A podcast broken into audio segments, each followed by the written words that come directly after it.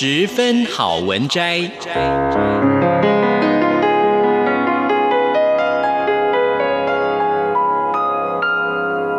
十分钟的心灵补给站。无论是快乐还是悲伤，不管是白天或是黑夜，阅读一篇好文章，也许只要短短十分钟，却能在你的心头低回，往复不已。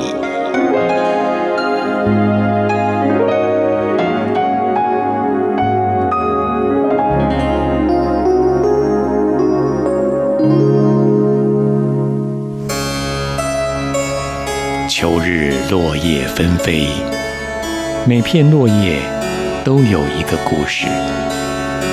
满山遍野的金黄，如此灿烂辉煌的景色，却只能让我想起夏日的灿烂。光与热一去不复返，这是严冬之前短暂的温柔。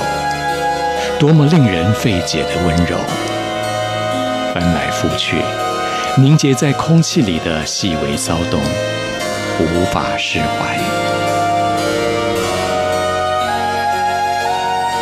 这就是忧郁的气味吗？秋光，每一颗粒子迅速在空气中穿梭，像是在寻找什么。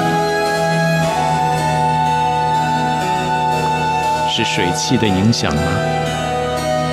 叶子慢，草原慢了，溪水也慢了，带着淡淡的气息。秋水蔓延着眼前的一切，来到你的脚边。这秋天的清晨总是冷清而寂寞，倘若加上白雾，更加令人感到冷清萧瑟。白雾总是在晨间展开，在昏暗的光影里，凄然的雾白，树梢的小尖芽，那嫩绿的衣裳被白雾浸得透着天真的粉红，而那柔弱又生机盎然的风姿。在迷茫的晨雾的覆照下，美得有点凄凉。我喜欢在秋天的晨雾中踏过窄窄的山路，我喜欢那份清蒙的宁静。我也喜欢坐在清凉的岩石上，看阳光织成一缕的细丝穿过林间，把秋雾中的黄和绿撕得粉碎。小露珠从叶间滴落下来，打在脸上，感到点点清凉。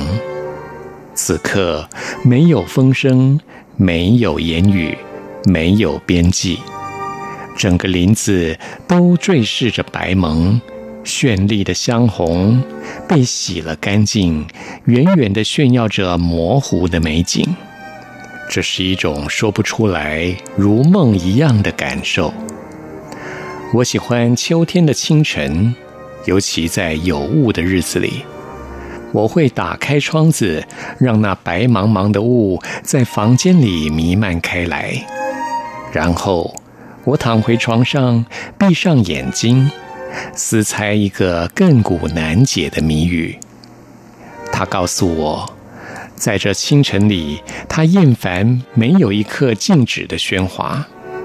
我却突然感到有一种亘古的静意在四周不断地扩散。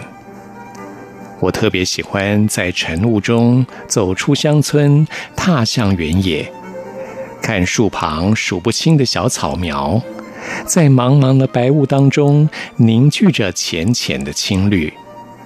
它那漠视一切的姿态，那毫不在意地挥霍着它们的美的意象。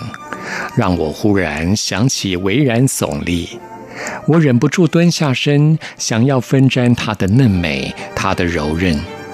我真想用手抚摸它一下，但我终究放下了这念头。我的心忽然陷入一个阴翳的岩穴里，飘忽的雾也恍惚荡过一个世纪。我竟是这样迷恋于我所熟悉的景象啊！有雾的秋天清晨，总是像梦境般的美幻。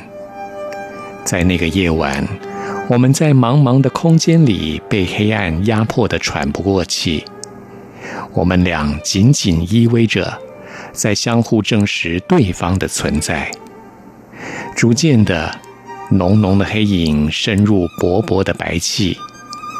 起初，这薄雾轻柔的像棉絮，它轻轻地碰我一下，告诉我说：“雾是光明的先驱者。雾来的时候，阳光就会跟着到来。一个人必须能够不迷惑于雾的迷茫，把持自己从雾里走出来，才能够获得光明。然而，到了此刻。”这雾再也不稀薄了，它竟是这样的重叠着、迂回着，浓稠又飘茫的一片白。我真不相信，白雾竟有这样优雅的风度，像彬彬君子这般素洁的颜色，彼此若有似无地勾着指尖，从这谷地游行到山坡，从山坡游行到谷地。